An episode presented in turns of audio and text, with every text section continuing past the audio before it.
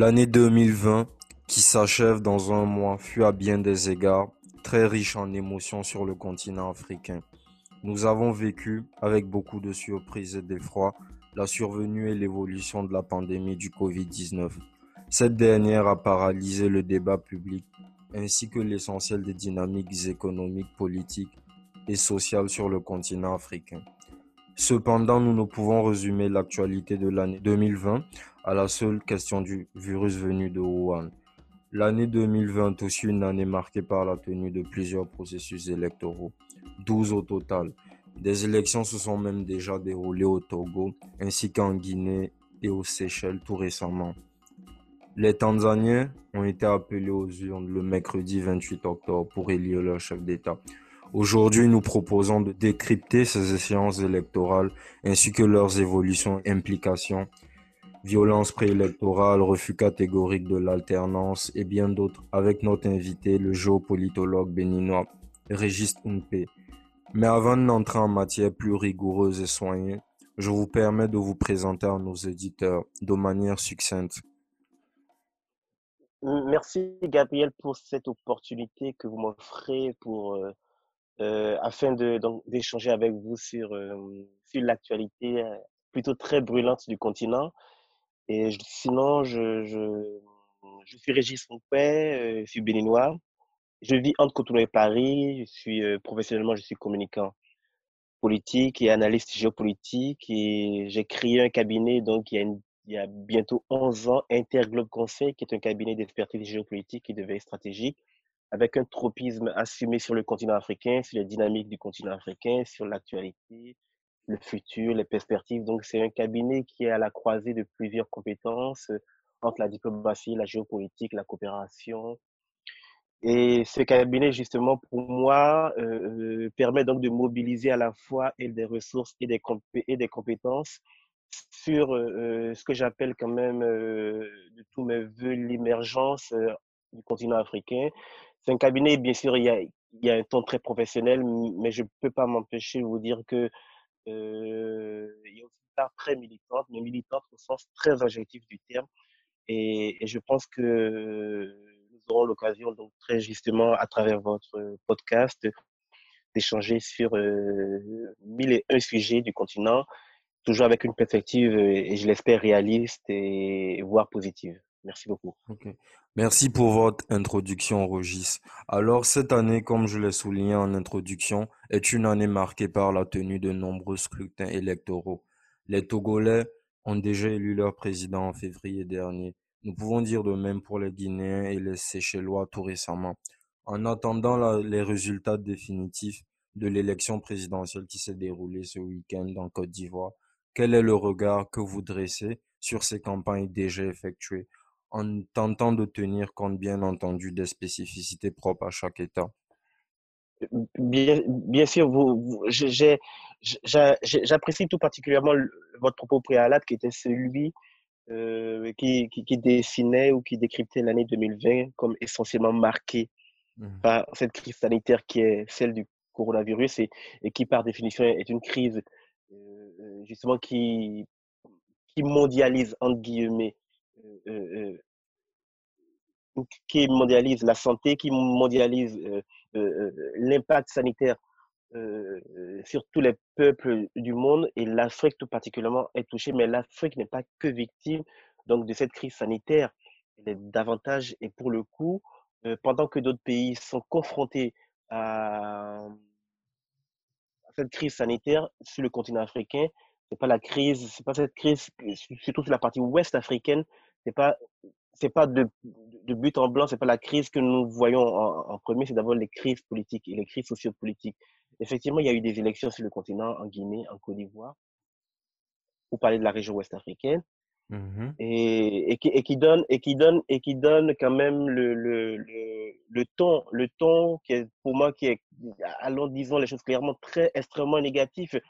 Nous sommes dans deux pays qui sont des pays quand même très essentiels pour la stabilité du continent et qui justement euh, ont démontré en moins d'un trimestre que la bascule vers quelque chose de très dangereux, de très instable, de fragile pouvait s'opérer avec le référendum en Guinée qui a abouti justement à des élections et, euh, donc tout récemment donc celle d'Alpha Condé il faut, dire, faut, dire, faut, dire, les choses faut, faut dire les choses très simplement. Alpha Condé qui, qui, qui, qui redemande qui ressollicite un troisième mandat alors que il avait déjà fini ses deux mandats et l'idée franchement c'est que et c'est peut-être peut la question en creux c'est que la question des transitions et des alternances sur notre continent pose un vrai souci. Et, et très généralement on a dû penser que le continent à, cette étape était assez mûr pour basculer vers euh, des alternances. Je pense que euh, nous, restons sur notre fin. La Côte d'Ivoire, la Côte d'Ivoire a eu des élections ce week-end. Malheureusement, euh, il y avait des signes avant-coureurs quand même d'un délitement de la d'un délitement de la situation, avec une opposition qui est soit exilée, soit dans le pays mais qui n'a pas voix au chapitre. Et finalement, on va se retrouver avec Alassane Draman Ouattara, qui lui aussi est lui-même dans la même trajectoire du troisième mandat aussi euh, euh, va être réélu certainement avec 98 ou 99%, un score totalement soviète. Et, et, et, tout ça donne quand même l'image d'un continent qui regresse. Mais en même temps, en même, en, en, même temps, Gabriel, vous, vous l'avez bien rappelé, il y a eu les îles Seychelles. Et aux îles Seychelles, il y a eu, il y a eu des élections. Oui, qui se sont, oui, qui se sont déroulées sans heurts ni violence pré et post-électoral. Mais justement, comment peut-on expliquer qu'en Côte d'Ivoire et en Guinée, par exemple, on ait connu des violences et que, par exemple, sur l'archipel des Seychelles, ce n'est pas le cas? Je, je pense que c'est lié intrinsèquement au système politique dans chaque pays, mais au-delà du système politique, c'est lié par les hommes qui les incarnent. Nous avons, je prends le cas, le cas, le, je prends le cas très spécifiquement du président guinéen, Alpha Condé, oui. Euh, euh, qui pendant longtemps, euh, du sentiment, du sentiment de la plupart des observateurs politiques, de l'élite politique, Alpha Condé représentait quelque chose, un modèle, une espèce d'icône, parce que c'est quelqu'un qui, qui, a, qui a de belles lettres françaises, qui a qui a fait des études en France et, qui est retourné dans son pays, qui a été longtemps dans, l'opposition, qui a fait de la prison. Et donc, c'est quelqu'un qui, pendant longtemps, incarnait quelque chose quand même d'assez nouveau. Et malheureusement, on se dit en réalité, est-ce que c'est le pouvoir qui corrompt? Il y a cette formule qui est une formule un peu abusive qui dit que le pouvoir corrompt, le pouvoir absolu corrompt absolument. Moi, je pense qu'en en réalité, euh, euh, euh, c'est très abusif de le penser. Je pense que quelque part, le, le, le, nos leaders ou nos présidents qui, du jour au lendemain, basculent du côté obscur, on, on, le dirait, ont quelque chose en eux. Ce n'est pas, pas le pouvoir. Le pouvoir, après tout, les, ce sont les hommes qui, qui, le possèdent. Ce sont les hommes qui en font ce qu'ils veulent. Ce n'est pas le système, pas un système, pas un système politique, justement, qui aujourd'hui peut être c'est l'homme. Donc je crois qu'aujourd'hui, Alpha Condé a donné la preuve que il, il, est, il, est, il, il, fait partie vraiment, il est dans le prototype de l'homme politique, d'un certain type d'homme politique africain qui justement ne veut pas laisser le pouvoir, justement pense qu'il est omniscient, omnipotent et que exclusivement la charge exécutive lui revient. C'est pareil en Côte d'Ivoire. En Côte d'Ivoire, avec, quand même assez... avec, une... C'est quand même assez dramatique parce que je me. Pour, excuse-moi, pour reprendre les propos de Tierno Monenembo, qui est écrivain guinéen, il dit que on est quand même passé de, on se disait qu'on aurait pu surmonter cette étape parce qu'on n'est plus à l'heure justement des syndicalistes autodidactes et des enfants de troupes qui nous gouvernent. Comme tu l'as dit, Alpha Condé, c'est un intellectuel, mais aussi Ouattara, qui est quand même diplômé de la Wharton, qui a été au FMI. On se disait quand même que, en plus, l'intelligence occidentale nous l'a présenté comme, si tu veux, quelqu'un qui viendrait mettre un terme à ce type de pratique-là Bien sûr, Gabriel, oui. Si, si, mais en, réalité, vous savez, il y a, y a euh, l'ex-président Mathieu Kérékou qui, euh, qui avait une formule assez, assez incisive et qui parlait d'intellectuels tarés. Il disait qu'au qu qu Bénin, à l'époque, on avait des intellectuels tarés. En réalité, c'est pas les lettres, c'est pas les diplômes, en gros, euh, il y avait tout, il y a tout, et je pense que c'est ce qui nous habite aujourd'hui. Nous avons des cols blancs en Afrique, mais qui sont, mais qui ont toujours le réflexe, ce réflexe primaire de conserver le pouvoir, comme si ça faisait partie quand même de leur charge patrimoniale, alors que le pouvoir c'est quelque chose qu'on partage. Le pouvoir c'est Le pouvoir nécessite de, de l'alternance, de la respiration. On ne peut pas, sauf, à réincarner des, des, des, des dynasties, et, malheureusement, ces modèles, effectivement, qu'on nous a vendus, qui ont été vendus comme des démocrates, ah, comme des démocrates finis, on nous rendons compte en fait que ce sont des, autocrates absolus. Malheureusement, pendant longtemps, euh, euh, Ouattara, effectivement, c'était quelqu'un qui, dans le paysage, faisait peut-être très beau, faisait très très bien parce qu'effectivement, il a, c'est un ancien, c'est, ancien des institutions de Bretton Woods. Nous nous rendons compte en réalité aujourd'hui, il réagit comme euh, un, chef de village qui tient justement à garder son petit trône. Alors que la Côte d'Ivoire qu'il a dirigée pendant dix ans, est quand même, c'est quand même, c'est l'une des puissances du continent africain. C'est l'une des, Ou, des, des, puissances, ou, du moins à l'échelle sous-régionale. C'est quand même un pays phare. Donc, ne serait-ce que pour ça, je pense qu'il aurait pu s'en sortir avec cette gloire. Cette gloire, c'est une gloire pour c'est une gloire historique. Et, moi, la crainte que j'ai, c'est que nos chefs d'État, nos présidents et certains présidents ne pensent pas à l'avenir et ne pensent pas à l'histoire. Que diront demain ou que lirons-nous demain dans nos livres d'histoire? Dans les livres d'histoire que les générations futures, même, même la génération d'aujourd'hui, mais très simplement que les générations futures euh, euh, liront. Et quand ils, quand on arrivera à la page Côte d'Ivoire ou à la page Guinée, quel est le sentiment que ces euh, hommes politiques laisseront? Moi, je pense qu'il y a, il y a une prise à la fois, il y a il y a, où il y a une mauvaise prise à la fois sur le présent et sur l'histoire. Pour moi, compte beaucoup l'histoire. S'il y a un homme aujourd'hui sur le continent africain mmh. qui, qui s'inscrit vraiment dans l'histoire, et, de, des deux dernières décennies, c'est Nelson Mandela. Nelson Mandela, après, sur le bilan, si son bilan économique, si son bilan politique, c'est peut-être une, autre chose. Les Sud-Africains sont peut-être, euh, ont peut-être un regard plus subtil. Mais aujourd'hui, Nelson Mandela est dans l'histoire, dans l'histoire du continent, bien sûr, parce qu'il y a eu l'apartheid, parce qu'il y a plein, justement, il n'y a pas que ça, il y, a, il y a, des chartes symboliques qui sont davantage plus fortes concernant Nelson Mandela. Mais Mandela incarne justement quelqu'un qui a laissé le pouvoir, alors qu'il aurait pu, ad vitam aeternam, rester au pouvoir. Et c'est triste, alors moi, je, je, je, je pense qu'il y y, y a des observateurs qui parlent de, de maladie du pouvoir, qu'il y, il, y aurait des, y aurait des présidents, il y aurait des leaders africains, justement, qui souffriraient de cette maladie du pouvoir. Et moi, je pense qu'il faut qu'ils en guérissent. Ils doivent en guérir. Ils doivent, ils doivent, ils doivent en guérir. Cette maladie, elle n'est pas éternelle, elle n'est pas incurable. Comme toute maladie, il y a, y a, y a, y a il y a son remède. Et, et, le remède, ce sont les élections, c'est c'est l'écoute attentive des aspirations des peuples, alors qu'en Côte d'Ivoire, justement, on aurait pu avoir une alternance, ou du moins, le président Ouattara aurait pu très simplement, très simplement, moi je suis très très loin des arcanes présidentielles ivoiriennes, mais il aurait pu tout simplement, au sein du RHDP, trouver quelqu'un qui continuerait à lui assurer, je ne sais pas, et, ça n'a pas été le cas. En Guinée, tout, en, Guinée très euh, pareillement. Je pense qu'en fait, euh, euh, nous avons, nous avons, nous, avons, des, nous avons des leaders sur le, sur, le continent qui ont loupé le rendez-vous historique. Et le rendez-vous historique que ces leaders ont loupé, malheureusement, il rejaillit sur les populations avec des violations des libertés publiques, avec des manifestations. Et dans les manifestations, il y a eu des morts en Côte d'Ivoire comme en Guinée. Et moi, je dis, je le dis simplement, je, je, le dis clairement, aucune élection présidentielle ne mérite qu'une seule vie humaine tombe. C'est dramatique. On ne peut pas, mmh. dans le cadre d'une élection présidentielle, qu'il y ait des morts. C'est terrible. Et, à la fin, ces hommes d'État, mais que pensent-ils euh, Quelle image, quel impact laisseront-ils dans, dans l'histoire? Est-ce qu'ils sont prêts à diriger des cimetières ou ils sont plutôt prêts à diriger des humains?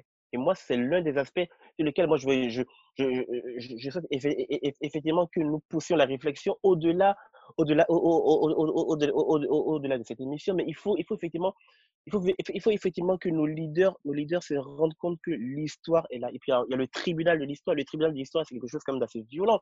Moi, je ne souhaiterais pas justement que dans 10 ou 20 ans, que, euh, quand, quand, quand euh, prenant des livres d'histoire sur le continent africain, qu'on ait une succession d'autocrates, une succession, et qui ont loupé le coche de, de, euh, du virage entre guillemets démocratique des années 90. C'est terrible. Mais en même temps, parce que ne soyons pas absolus, il y a des pays qui avancent. Il y a le Botswana, il y a les îles Seychelles, il y a le Ghana, il y a le Ghana à côté. Il y a des pays qui arrivent, qui arrivent à réaliser une alternance qui arrive à, réaliser des essais de démocratisation, parce que moi, je, le répète un peu à l'envie, je pense que la démocratie hélène occidentale telle que on la voit du, côté des pays, des pays du Nord, n'est pas forcément, ou elle n'est pas, elle n'est pas forcément adaptée à nos réalités, aux réalités africaines. Mais je pense qu'il y, a quand même des principes universels. Et les principes universels de la démocratie, qu'on soit en Corée du Nord, qu'on soit, qu'on, soit à Abidjan, qu'on soit à Cotonou, qu'on soit à Windhoek, pour moi, c'est la préservation quand même de, de liberté publique, euh, euh, la liberté d'opinion, la liberté d'expression, et surtout le, trésor. Il y a un trésor pour moi, c'est la vie humaine. Malheureusement, je me rends compte que de moins en moins, ce trésor, je me rends compte que ce trésor est galvaudé il y a des gens qui meurent, il y a des familles qui sont, qui sont, euh, qui sont éplorées parce que euh, un système politique cherche à se, à, à se perpétuer. À se maintenir. Et, à, se maintenir et il y a des gens qui meurent. C'est terrible, terrible. Nous sommes en 2020 et ça continue de se passer sur notre continent. Euh, c'est terrible, mais ne soyons pas totalement au regard des différentes évolutions que tu viens de souligner, peut-on parler de recul ou d'échec de la démocratie au sein de l'espace francophone africain 30 ans après la fameuse conférence de la Baule? Oui, la, conférence de la Baule, justement, c'était un coup de semence. Euh, c'était démocratie. Peut-être ce serait bien de, de, revenir un peu sur ça, que tu nous. Bien, bien, bien, bien sûr, exactement. La conférence de la Baule, donc c'est euh, le président François Mitterrand, justement, qui, qui, qui, qui très clairement avait demandé, pour, pour, pour, pour, schématiser, avait demandé aux pays africains de s'engager sur la voie de la démocratie euh, euh, si ces pays comptaient ou souhaitaient toujours euh, bénéficier de l'aide publique au développement. En gros, c'était démocratie contre aide publique. Et quelques pays, justement, mais je, mais je pense qu'il y a eu des mouvements, il y a eu des mouvements, conjoncturels. Quand je prends par exemple le cas du Bénin, le Bénin, justement, qui de 89 à 90 a, a, quitté un régime marxiste-léniniste et a basculé vers la démocratie, vers, euh, un essai de démocratisation. Je pense que c'est, il y a eu pas mal de pays sur le continent africain qui ont essayé de faire cette transition, donc qui ont quitté ce que je peux appeler le bloc rouge ou le bloc marxiste-léniniste et, ont essayé justement donc de basculer vers, des essais de démocratie. Et certains, justement, ont, réussi, certains ont, pu, ont pu démontrer, effectivement, qu'ils souhaitaient justement s'engager. Et donc, le discours de la boule, effectivement, si, tu veux bien, effectivement, c'était euh, euh, des conditionnalités démocratiques et politiques euh, contre, ou plutôt pour des, des, aides, des, aides, économiques et, et, le soutien de la France. Et justement, quand on fait le bilan, quand on fait le bilan, je trouve que euh, il y a, le bilan est très, très mitigé. Il l'est d'autant plus que si on, si on, si on s'en tient très spécifiquement à, à, la dernière année 2019-2020, euh, euh, on est quand même tenté de croire qu'on a vraiment reculé. Il y a, il y a quand même eu une, une espèce de régression. Et sur le continent, très peu, surtout sur, sur l'espace francophone, très peu d'élections aujourd'hui ne, sont contestées quand on prend justement la, Côte d'Ivoire, la Côte d'Ivoire, on est en plein, on, a connu un, week-end un, week brasier. Oui. Et ce week-end, et, et, week brasier, pour moi, je, je, je, je, je, ne sais pas où ça va, ça va nous mener. Je, euh, je, viens, je, je, viens, je viens de lire que l'opposition euh, autour du, de l'ancien président qu'on a, qu'on a, Henri Conabé oui. Euh, souhaite mettre en place un mmh, conseil de mmh. transition pour une transition civile. Mmh est-ce qu'on aboutirait bientôt à deux républiques, euh, une comme qui est... comme ce qui s'est passé en de, quand Bagbo, il y avait eu les élections. Exactement. il, y avait, il y avait la République du Golfe et puis il y avait la, de l'hôtel du Golfe. Et puis, donc, je, euh, je parlais tantôt de l'histoire. J'espère que l'histoire n'est pas têtue parce que des fois, l'histoire a quelque chose d'assez cruel et, et, faire répéter des fois des événements tragiques. Et la décennie ivoirienne qui vient de s'écouler, pour moi, c'était une décennie de rampe de lancement, ne serait-ce que euh, sur le plan économique. J'espère qu'on on ne rebasculera pas dans quelque chose quand même de, d'assez terrible parce que les conséquences, les conséquences, elles seront diffusées à travers toute la région ouest africaine. Il y a le Mali que nous avons connu tout récemment, justement, avec le coup d'État. Et, je ne sais pas si le Mali est en train de se redresser, mais au moins aujourd'hui, le Mali n'a pas basculé. Je, pense, je parle du Mali institutionnel. Parce que, le, Mali, institutionnel. Autre chose. Oui, mais, mais, le Mali institutionnel aujourd'hui est en train d'opérer quelque chose de stable. Après, bien sûr, de l'intérieur, les choses sont peut-être différentes. Et, donc, nous étions à peine sortis de la crise malienne, que maintenant nous sommes dans, dans, deux crises. Et c'est des crises à répétition, et c'est des crises justement qui démontrent à la fois que les souverains, euh, souverains au, sens royal du thème que nous avons, que nous avons, que, nous avons à la tête de nos pays, pensent que justement euh, ils ne laisseront jamais le pouvoir parce que le pouvoir leur, leur, leur est dû. Malheureusement, euh, la, la, la, l'organisation donc régionale qui est l'organisation là je, je parle de, de, de, la CDAO la CDAO aujourd'hui aussi euh, fait la démonstration qu'elle est qu'elle est qu'elle est qu'elle est très qu'elle souffre elle-même de carences institutionnelles parce que la CDAO aurait pu, aurait pu, aurait dû, aurait, aurait dû mettre un stop, mais c'est très très compliqué parce que les mécanismes même de contrainte dont dispose la CDAO en fait ne, ne marchent pas, ne marchent pas parce qu'en réalité, euh, à l'approche des élections ou pendant les élections, chaque pays retrouve de façon magique sa souveraineté. Et, et, et mais quand un président se sent en insécurité, il fait appel à la CDAO mais dès, mais, dès qu'il a atteint ses buts, il devient totalement euh, souverain et il met de côté à la fois et la CDAO africaine. Je ne parle même pas de, de l'artifice que constitue la communauté internationale. Donc on peut considérer aussi que ces élections, avec, en mettant en parallèle le coup d'État au Mali, ont consacré une sorte d'Afrique qui a deux vitesses entre l'Afrique institutionnelle et l'Afrique des peuples.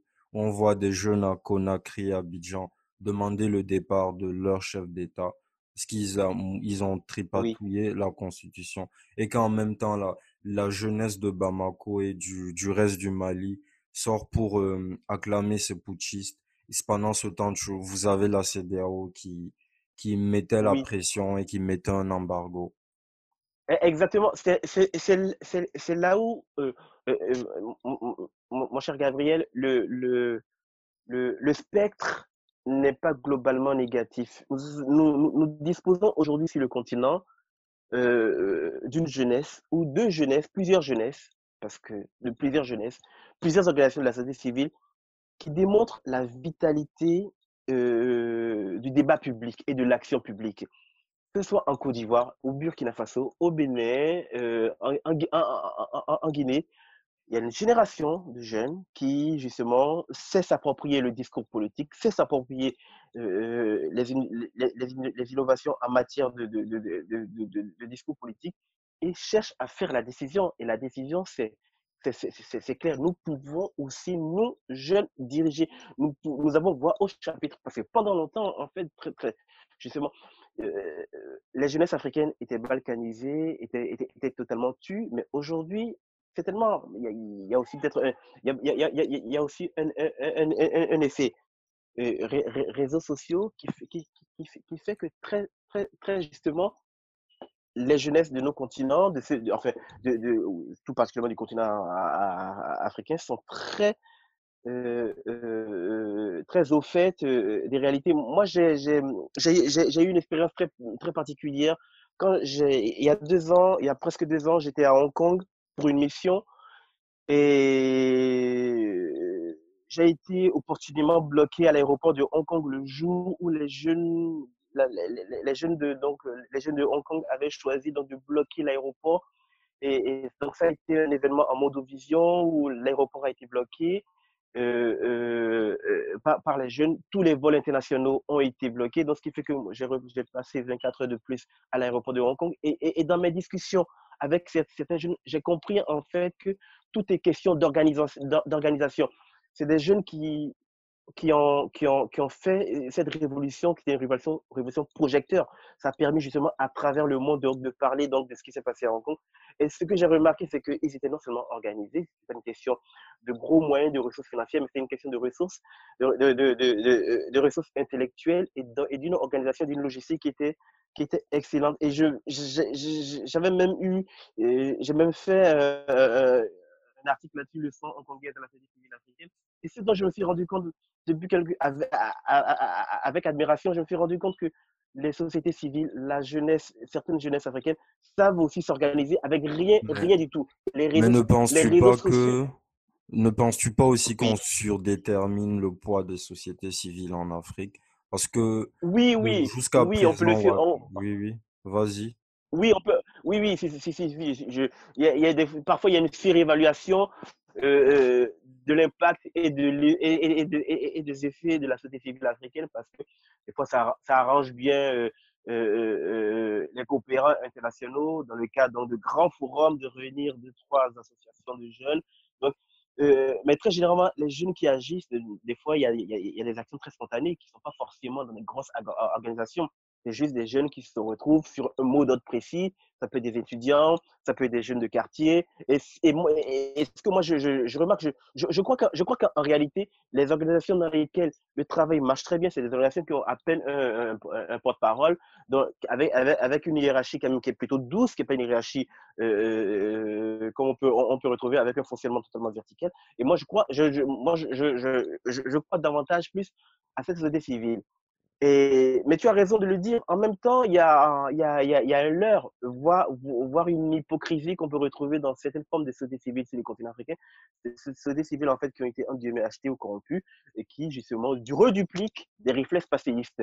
Et, et, en réalité, c'est des sociétés civiles qui sont à la solde donc, du pouvoir corrompu et qui ne cherchent qu'à valider euh, le, le, discours dominant donc, du pouvoir en place. Et, et ça, ça se, ça se voit rapidement parce que euh, moi, j'ai discuté avec des amis maliens qui m'ont dit effectivement qu'il y avait des organisations de la société civile qui étaient très connues, qui étaient très pro-IBK.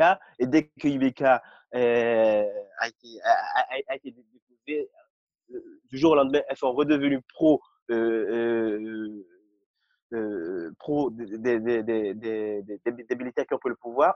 Alors que c'est moi, j'ai un peu investigué, j'ai un peu regardé. Et ce sont effectivement des associations qui, qui de part et d'autre, bénéficient de toutes les subventions et, et, et sont, et sont connues euh, euh, par, les organisations de la, par les organisations internationales qui sont sur le terrain, alors que la réalité, en fait, ceux qui font vraiment le pouvoir, ou les, la jeunesse dont moi je parle, c'est plutôt la jeunesse qui sort dans les rues, en fait. Ce sont les étudiants, ce sont, ce sont peut-être même des, des, des, des lycéens, ce sont des jeunes actifs, et c'est ça, pour moi, ça, c'est la véritable société civile, en fait. Après, il y a aussi comme un aspect aussi qu'il faut, qu'il faut pas, qu'il faut, qu'il faut, pas oublier sans le sacraliser, c'est le poids des femmes aussi. C'est le poids des femmes, c'est la puissance, c'est la, la, puissance des femmes, justement, dans les révolutions citoyennes sur le continent africain. Et donc, certainement, je, que ce au Mali, au Sénégal, au Bénin, en Côte d'Ivoire, de temps en temps, il y a des, il y a, il y a des émergences euh, de ce type de société civile et qui marchent et qui agissent après, il faut juste espérer que justement, qu'il n'y ait pas une espèce de phagocytage du pouvoir dominant et que justement chaque, chaque, chaque, jeunesse ou chaque société civile, vu, sous cet aspect, puisse évoluer comme elle le souhaite. Mais comment justement peut-on jauger de la vitalité démocratique d'un État? Peut-on dire que les élections font la démocratie? Au final, ne pratiquons-nous pas le fétichisme électoral? En ne jaugeant la démocratie qu'à l'effectivité du principe de l'alternance et la tenue des élections. Oui, oui, oui, oui. Oui, euh, la formule du fétichisme électoral, justement, elle est, elle, est très pertinente. Par définition, nous savons tous qu'une élection présidentielle, c'est un moment d'expression, c'est le, le, le, moment de la vitalité démocratique. Mais moi, je me pose aussi la question, à quoi servent les élections présidentielles sur le continent africain? Oui, c'est une très bonne question. À quoi servent-elles? Est-ce qu'il faut... Eh, eh, parce que pendant longtemps, les élections, en fait, servaient de paravent pour des pouvoirs parce qu'il y avait cette, euh, cette envie, cette quête de capter des fonds internationaux, de capter donc euh, des fonds internationaux et de capter de la validation de la communauté internationale. Donc, on pouvait organiser des élections, on savait qu'on allait les gagner. Après, c'est plus facile de dire, on fait comme vous, on organise des élections, on a une, on a une assemblée nationale, on a, on a parfois on a, on, a un Sénat, on a une liberté de la presse. Alors qu'en réalité, le vote, le vote, en réalité, il est bien tronqué. Donc, l'idée, effectivement, les élections aujourd'hui, même si j'en suis convaincu, stratégiquement, les élections sont un moment particulier dans la démocratie, mais elles ne représentent pas tout. Parce que le véritable, le véritable défi aujourd'hui pour nos pays, ce ne sont pas les élections, c'est justement la redéfinition totale de ce que nous voulons faire, de ce que nous, de ce que nous sommes et de ce que nous voulons faire.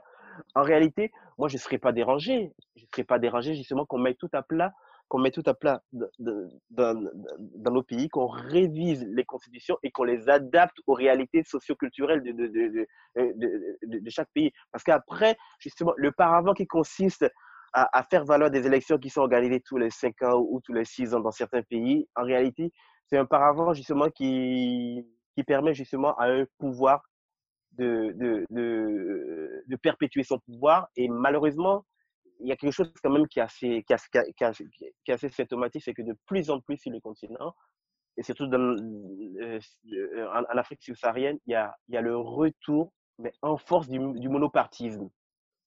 Le monopartisme qui a été évacué ou qui faisait partie quand même des déchets à évacuer euh, quand le mur de Bel s'est écroulé, il revient de plus en plus. Vous retrouverez dans, dans, certains pays du continent africain deux ou, trois, deux ou trois partis politiques qui, en réalité, sont des partis privés, sont des partis animés par le pouvoir politique.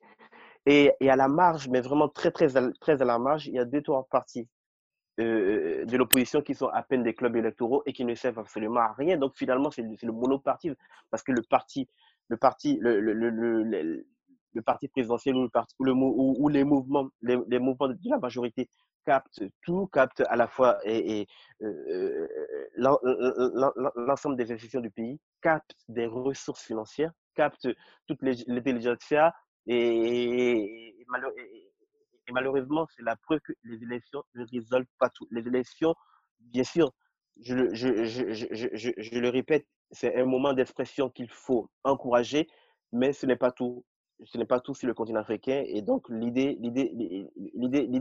est simple pour moi. Je, je, me, je, me, dis, il y a bien un moment où il faudra se poser la question de savoir à quoi servent ces élections.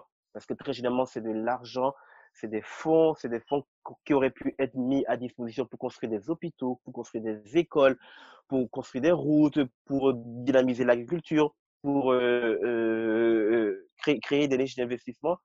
Et souvent, c'est des élections à milliards. Donc, euh, je, je, trouve, je, je, je, trouve parfois que le gâchis à plusieurs niveaux est monumental. Et si on peut s'épargner euh, d'organiser des élections quand on sait que le pouvoir, de toute façon, a, a, a, a toutes les clés en main.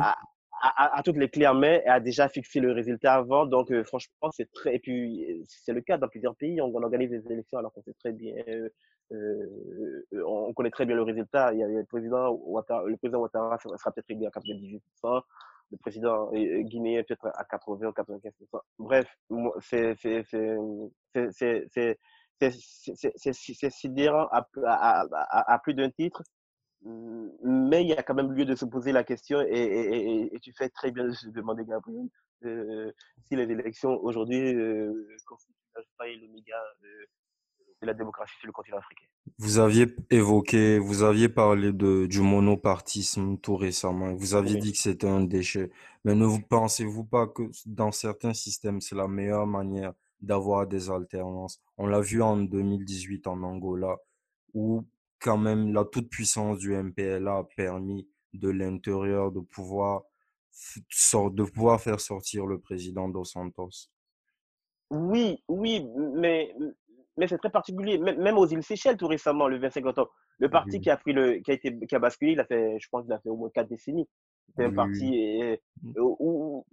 donc, non, en fait, moi, l'idée du monopartisme, et, moi, je, je, je, je veux qu'on soit clair là-dessus. Je, je, je, pense, je, je, pense que pendant longtemps, sur le continent africain, le monopartisme a permis à une époque très particulière, qui était une, une période euh, post-guerre froide, poste et peut-être effectivement de permettre justement à, au régime qui était en place de se maintenir parce qu'il ne souffrait d'aucune contestation et justement l'idée l'idée d'avoir ou, l'idée de favoriser le pluralisme politique était justement contraire justement à, leurs objectifs. Le monopartisme aujourd'hui, la façon dont il revient sur le continent, elle est vraiment plus vicieuse, elle est très subtile.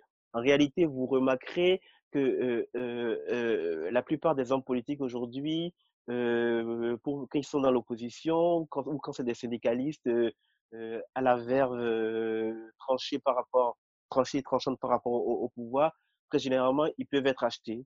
Et, sur le continent, il y a quand même un phénomène qui, qui, est, assez, qui, qui, est assez fou, qu'on peut aussi retrouver ailleurs, hein, la transhumance politique. La transhumance politique, mmh, donc, donc des, des, des, opposants qui basculent d'un côté à l'autre. Donc, au bout du compte, le président ou le pouvoir ou la majorité présidentielle, en réalité, tout ce qu'elle attend, en fait, elle attend de compter ses amis. Elle attend de compter ses amis et c'est une très bonne façon. Elle sait très bien, elle, connaît ses amis. Et puis après, elle regarde dans le camp de l'opposition ceux qui sont, en guillemets, achetables.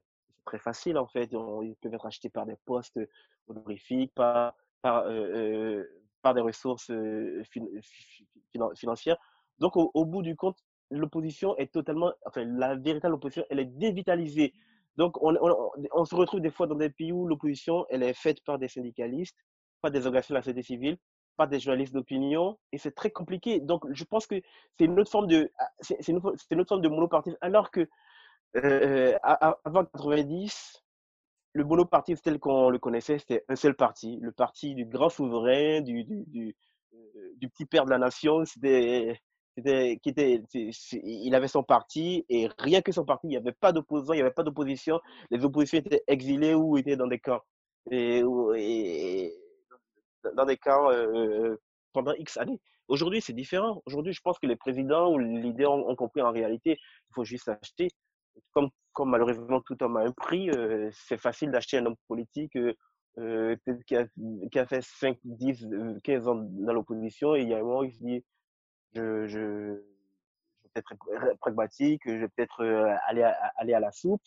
Et, malheureusement, ça, ça nuit au débat public, ça nuit à la vitalité de nos pays. Donc, je crois que le monopartisme, en réalité, pour moi, non, je, je, il, a pu marcher à une époque, il a pu être la règle à une époque, et ça s'inscrivait, historiquement quand même euh, dans quelque chose d'assez classique. Mais aujourd'hui, je pense qu'en fait, il faut davantage euh, valoriser le, pluralisme politique, mais en évitant ou en espérant ou, en veillant justement à ce que dans un dans notre petit pays, euh, là je parle bien sûr en termes géographiques, il n'y ait pas par exemple 200 ou 300 partis politiques qui sont en réalité des clubs électoraux, euh, qui ne cherchent que euh, le cap d'après pour aller à la mangeoire présidentielle. Il faut, il faut, il faut, faut réfléchir aussi à, mettre en place des systèmes partisans et qui font que justement dans un pays comme le Burkina, le Bénin, le Togo, euh, qui est peut-être une trentaine, une quarantaine, et c'est peut-être,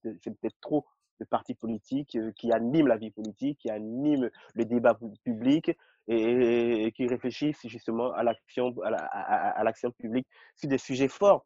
Et moi, moi, je continue de me poser la question toutes les fois que nous avons des, élections sur le continent. Je veux regarder dans les programmes, dans les projets de société, quels sont quels sont les projets de que chaque parti défend, quels sont, quelle est la valeur justement des programmes pédagogiques, est-ce que dans nos programmes pédagogiques, est-ce que est-ce qu'on continue quand même de parler le langage occidental ou on parle plutôt notre langage à nous? Je veux vraiment voir dans, les projets de société, est-ce que euh, euh, combien de kilomètres de route ont été prévus, quels sont les hôpitaux qui ont été euh, qu'il faut réaménager pour que pour éviter qu'il y ait des exils médicaux, quelles sont les écoles, les grandes écoles adaptées au marché de l'emploi qu'il faut créer? Moi, j'ai toujours hâte, j'ai toujours, j'ai toujours soif de regarder ça, mais malheureusement, il n'y a a, pas encore ce type de débat. Et quand on regarde les projets, il n'y a même pas. Très généralement, c'est juste des communications en réalité pour présenter l'homme politique qui est l'alpha, euh, le, mal alpha de la politique de son pays, qui estime que rien que par sa statue, rien que par sa personnalité, il fait le débat, alors que le débat, il est ailleurs. Exactement, le débat, il est ailleurs. J'ai une, autre question pour vous. Oui. À chaque, à chaque échéance électorale sur le continent, la question de la limitation des mandats refait surface. Nous l'avons vu avec la Guinée et la Côte d'Ivoire. Certaines voix commencent aussi à évoquer la non-conformité de ce principe avec les besoins des États. Quel est ton regard là-dessus? Le principe de limitation des mandats doit-il devenir un horizon indépassable ou pas? Ah, la limitation, justement, euh, quelque part, c'est même un peu c'est c'est un peu c'est un peu l'une des origines c'est un peu un peu les racines du mal du, euh, euh, du mal institutionnel politique que nous connaissons actuellement la limitation des mandats effectivement il y a des pays qui sont à deux d'autres pays qui sont à trois d'autres où c'est totalement limité moi je pense je pense je pense et je crois davantage je crois je crois surtout au pouvoir générateur de l'alternance je crois que l'alternance aujourd'hui ne peut pas être un, un, torchon qu'on agite juste pour faire plaisir euh, à la jeunesse. Je crois à la respiration démocratique. Je le mets bien sûr en guillemets. Je pense qu'effectivement, la limitation des mandats à deux, c'est très très bien, c'est très intéressant. Je pense qu'au-delà, au-delà, je sais pas, je, je, je, je veux bien croire qu'on me dise qu'en fait, euh, euh, telle majorité présidentielle souhaite euh, terminer ce qu'elle a entamé il y a 10 ans. Donc, pour ça, il faut lui redonner non, non, non, non. Si elle n'a pas pu faire ce qu'elle devait faire il y a 5 ans ou 10 ans, autant qu'elle passe la main. Et si, les structures sont, si les structures sont fortes, comme on dit, comme, comme, comme, on dit, comme, comme, on dit, il y a les hommes qui passent, mais les politiques restent. Euh, euh, un président qui a entamé, par exemple, qui a prévu de faire 10 000 km de, de, de, route, allez, admettons qu'il s'est arrêté à 6 000 euh, très factuellement très bien. Le prochain gouvernement qui vient, le prochain, la prochaine, le, continuera et, peut-être et, peut-être dépassera, émergera davantage.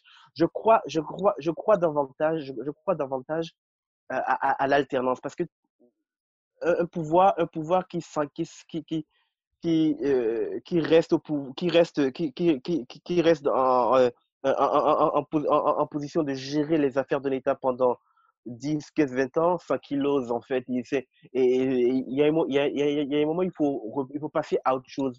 Et passer à autre chose, c'est pas forcément, pas forcément tout, tout, tout, basculer, mais moi je crois, je crois davantage à ce besoin de respiration démocratique. Je crois à une, je, crois au, pouvoir générateur des alternances c'est très, important.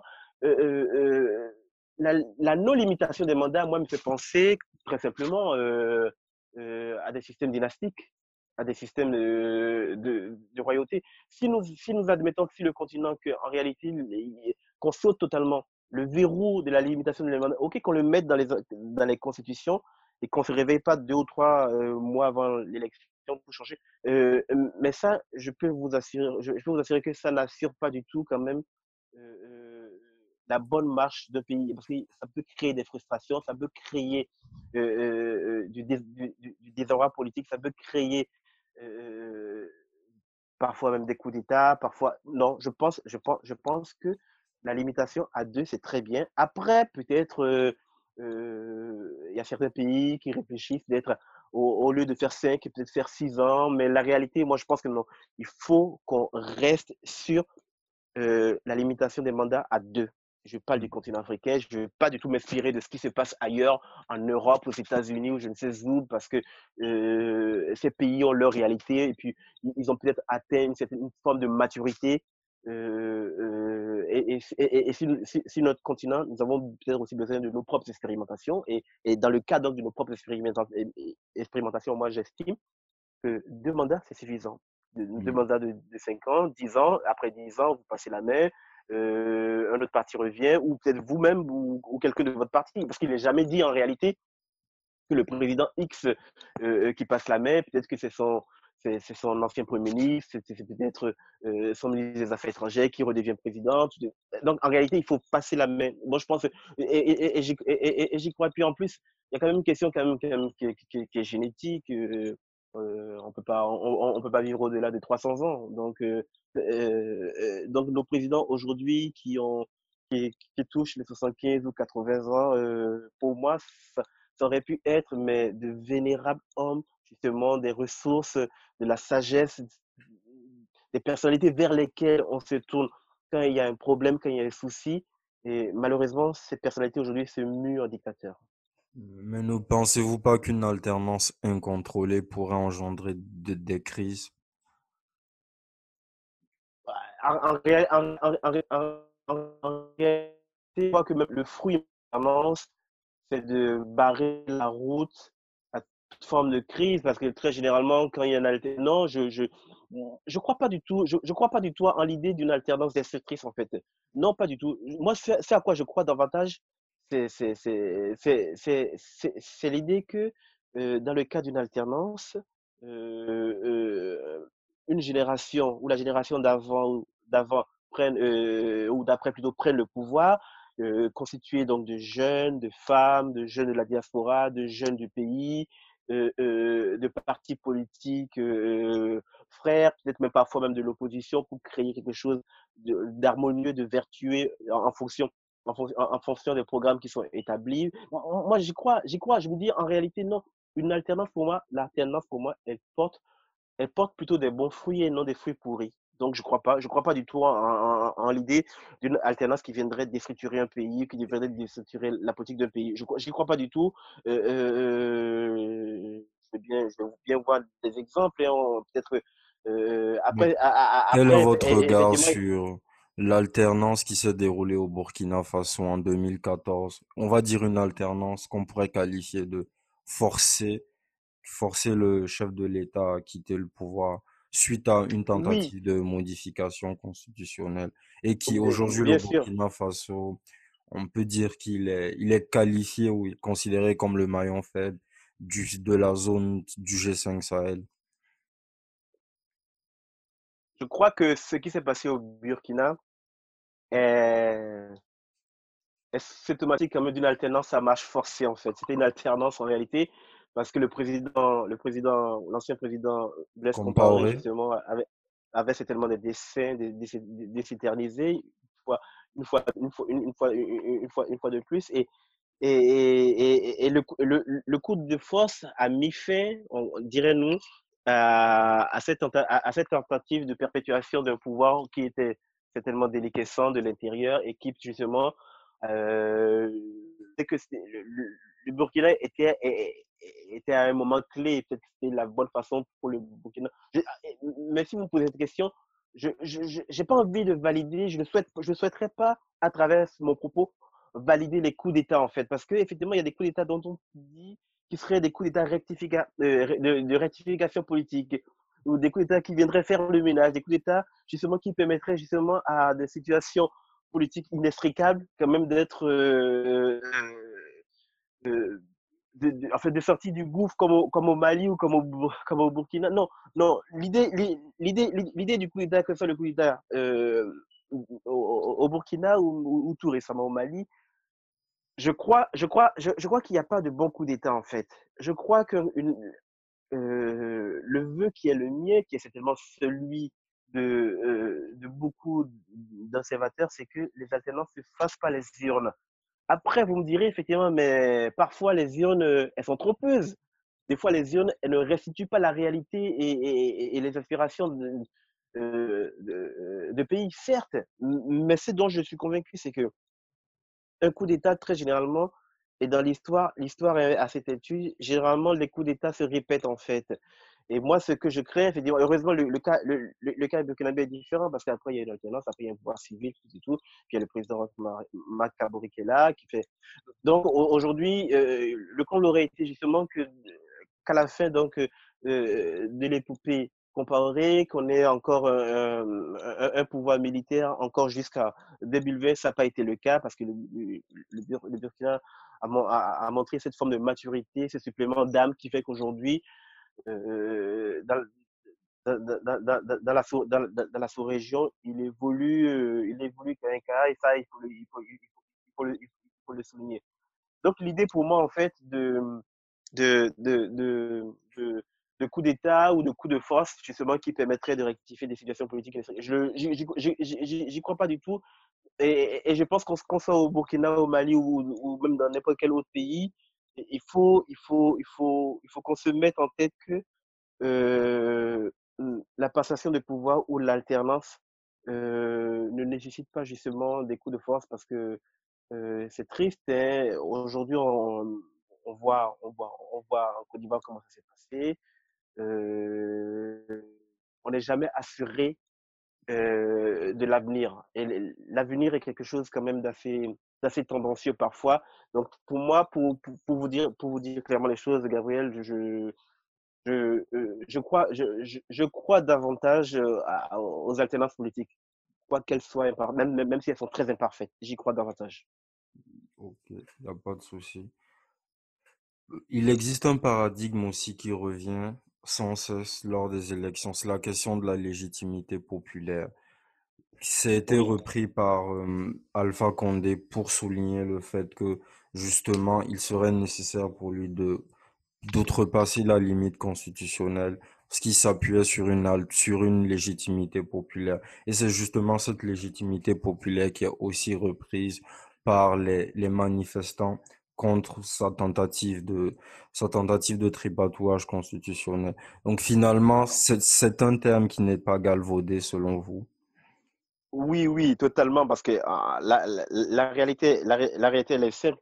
Il y a, il y a toujours une distorsion, il y a où il y a une distorsion où euh, euh, euh, un combat, un combat entre entre la légitimité populaire et la légalité constitutionnelle. La, réalité est simple, c'est que à travers, à, à, travers cette quête de légitimité populaire euh, réclamée ou voulue ou assénée par certains de nos chefs d'État, c'est dont on, se rend compte que la réalité, c'est que la légitimité populaire, elle ne tient qu'en un leurre, en fait. C'est un leurre parce que euh, euh, la véritable légitimité populaire, bien sûr, elle est dans les urnes, en fait. Elle est dans les urnes. Donc, c'est à travers les urnes c'est à travers les élections qu'on se rend compte qu'on est populaire et qu'on dispose donc de cette légitimité populaire pour parler au nom du peuple.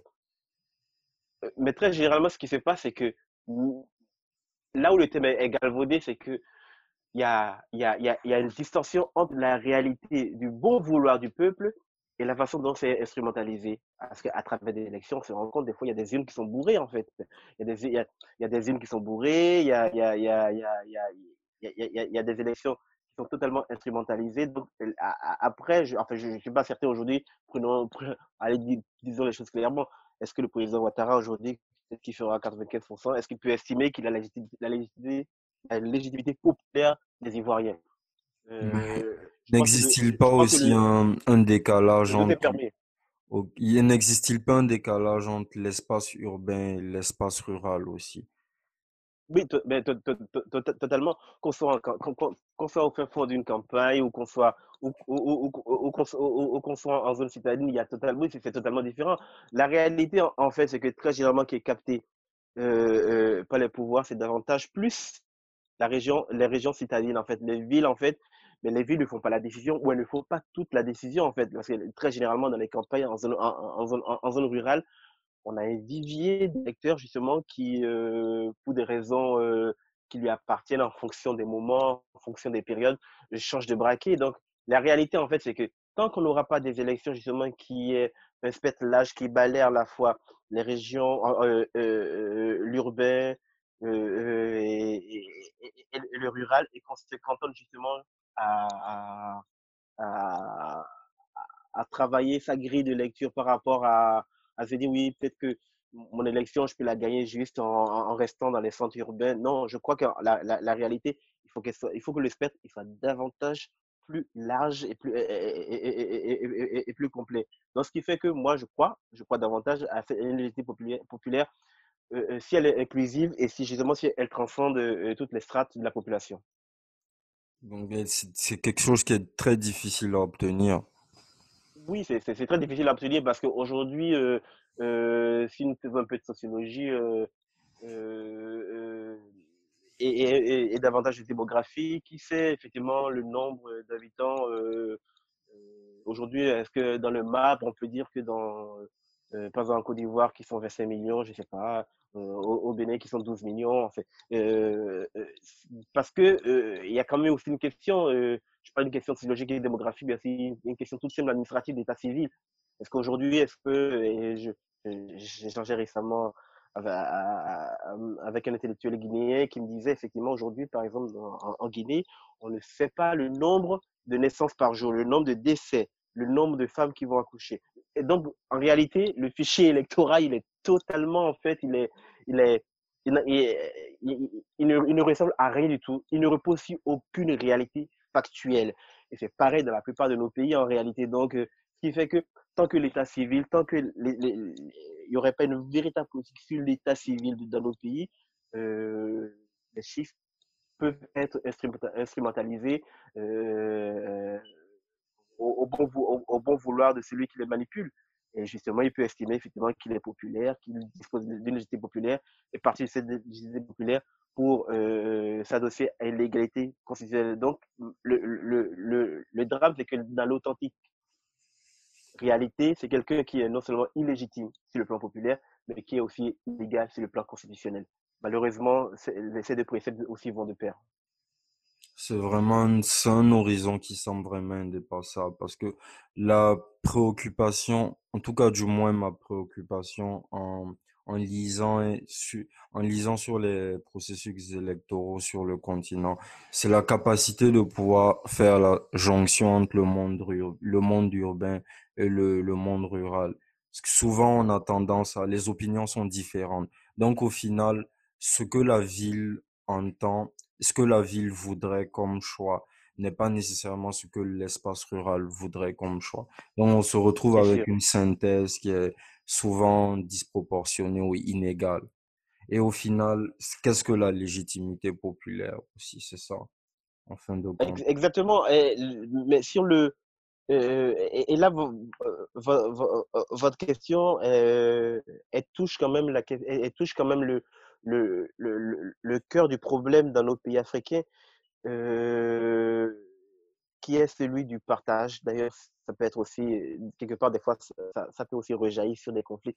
Quel le partage, justement, à la fois et des ressources administratives, des ressources logistiques, des ressources industrielles, agricoles de nos pays? Des fois, on nous rendons compte que dans nos pays, le pouvoir se concentre sur la capitale et sur les centres urbains et laisse totalement, de façon euh, irresponsable, euh, les campagnes et les zones rurales. Et donc, euh, nous nous retrouvons parfois avec des, régions tout entières qui sont déshéritées, qui sont abandonnées. Donc, quelque part, ça crée, ça crée, ça crée à la fois des exodes, des, des, des ruraux.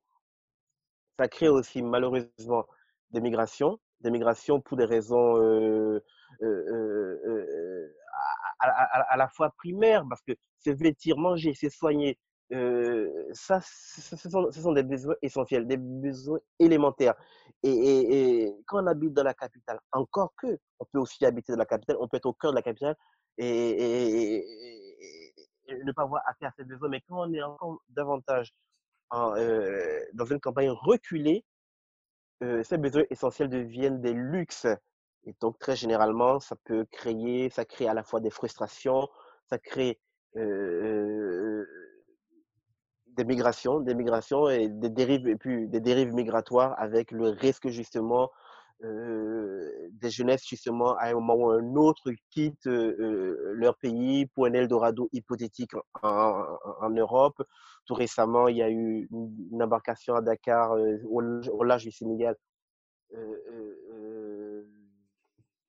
qui a, causé, qui a causé 140 naufragés. C'est terrible, en fait, c'est terrible. Et, tout ça, en fait, c'est des gens qui venaient des campagnes, en fait, qui recherchaient qui recherchaient un, un, un, ailleurs paisible et, donc ils n'ont pas pu le trouver euh, chez eux, à l'intérieur. Et tout ça, pour moi, pour, pour, moi, Gabriel, c'est une question de gouvernance, en fait. La gouvernance, c'est quelque chose que c'est l'un des des maîtres mots. Mais la gouvernance, pour moi, la gouvernance, c'est assurer, bien sûr, les besoins essentiels, avoir une vision à la fois à court, moyen et long terme pour son pays, avoir une perspective, tant que nos dirigeants n'auront pas euh, de façon équilibrée euh, les bons réflexes sur la gouvernance à la fois socio-économique, éducative, pédagogique, sanitaire, on, on, on, on assistera à, à, des dérives et quelque part, euh, je, je, je, je ne vois pas rien du tout, mais la montée, la montée en puissance justement de de, de, de groupes terroristes justement qui justement profitent en fait de la faillite, de la démission de plusieurs chefs d'État, de plusieurs gouvernements sur le continent africain. Donc récupèrent des frustrés justement et, leur font euh, ingurgiter parce que c'est un endoctrinement idéologique, leur font euh, les endoctrine sur un discours dissident et malheureusement, donc, on, a sur, euh, surtout sur la bande sahélo-sahélienne, euh, euh, tous ceux qui opèrent, c'est pas forcément des gens qui viennent, il faut le dire, qui viennent pas de Syrie, de Libye, d'Irak. Non, non, non, non, parfois, parfois très généralement, c'est des gens, c'est des locaux, c'est des locaux, c'est des nationaux justement, parce que aucune politique publique ne s'est senti sur leur cas. Donc, malheureusement, ils ont été sensibles ou peut-être des fois contraints au discours dissident. nous avons donc, euh, euh, nous retrouvons des fois avec des ennemis de l'intérieur, malheureusement. Donc tout ça, tout ça, tout ça, effectivement, la question que vous évoquez, en fait, elle est, elle est, elle on peut la, on peut, on peut en discuter dans tous les sens. Euh, mais pour moi, je pense qu'effectivement, le développement, il faut qu'il soit inclusif et qu'il soit territorialement réparti et que les richesses de chaque pays, justement, puissent profiter du aussi de l'Est à l'Ouest, qu'on soit, soit en zone rurale, qu'on soit en zone, euh, qu'on, soit, soit citadin. Et c'est peut-être à ce moment-là, justement, et, et, ce que je dis, en fait, c'est, c'est, c'est pas, c'est pas c'est pas, pas de la rhétorique. Nos pays disposent quand même des ressources quand même pour assumer et assurer un développement endogène. Après, c'est des questions de volonté politique. Et concernant le terrorisme et la bande sahélo-saharienne, il y aura des élections euh, en Côte d'Ivoire. Excusez-moi, il y aura des élections au Niger en, décembre et au Burkina en, le 22 novembre.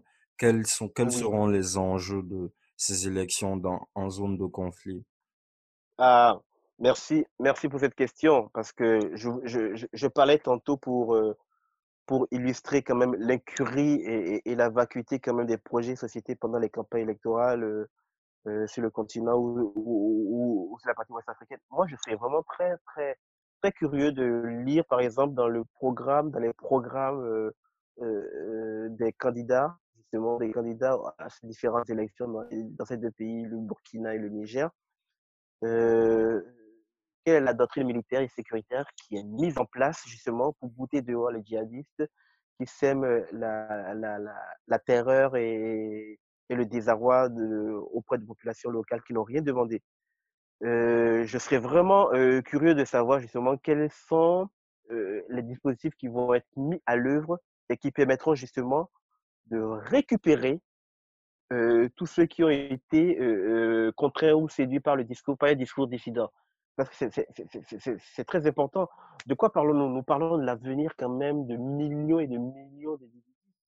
Et, et, dans une campagne électorale, bien sûr que ce soit au Niger, euh, ils sont déjà en campagne, et, au Burkina, je crois qu'aujourd'hui, euh, bien sûr, il faut parler d'économie. De toute façon, il y a plusieurs défis. Il y a un défi sécuritaire, un défi stratégique. Il y a un défi sécuritaire, un défi économique, un défi socio-économique. Puis il y a aussi un défi qui est celui quand même qui, pour moi, euh, est autant lié au défi sécuritaire et au défi socio-économique, c'est le défi sanitaire. Même si, effectivement, le continent africain a été marqué, par cette crise du coronavirus. Vous en avez parlé en, prélude donc, de notre entretien. il est très important que les défis sécuritaires, les défis économiques les défis socio-économiques soient aussi liés ou soit, enfin, qu'il y ait le même niveau d'exigence pour réguler, pour discuter, pour échanger des défis à la fois environnementaux et sanitaires. Coronavirus, bien sûr, mais au-delà du coronavirus, parce qu'il y a, y a, d'autres pathologies, d'autres mots qui minent, euh, qui minent la, petite, euh, la petite enfance, les femmes sur le continent les cancers du sein, euh, la malnutrition, euh, les, mutilations génitales. Il y a plein, plein, plein de sujets, justement, sur lesquels. Et moi, j'ai envie de voir. Je, veux, quand je prends un programme, quand je, quand, euh, en tant que communicant politique, quand je, quand je regarde un programme, je, veux bien savoir qu'est-ce qui est dit. Malheureusement, il y a un désert total et ce désert, justement, il est fonction quand même de l'incurie de, de de nos hommes politiques sur le continent. Donc, effectivement, on peut pas aujourd'hui lier, on peut, peut plus faire, en fait, sur la bande sahélo-sahélienne aujourd'hui et tous les pays environnants, tous les pays, et même les pays côtiers, ne peut plus justement aujourd'hui faire de la politique sans parler de piraterie maritime, sans parler de terrorisme, sans parler de lutte contre euh, l'embrigadement des jeunes. Et ça, c'est quelque chose quand même qui, pour moi, apparaît essentiel pour faire avancer le continent. Merci. Nous venons au terme de notre échange. Nous espérons vous avoir avec, avec nous pour décrypter les résultats de, des élections en Côte d'Ivoire, qui très bientôt.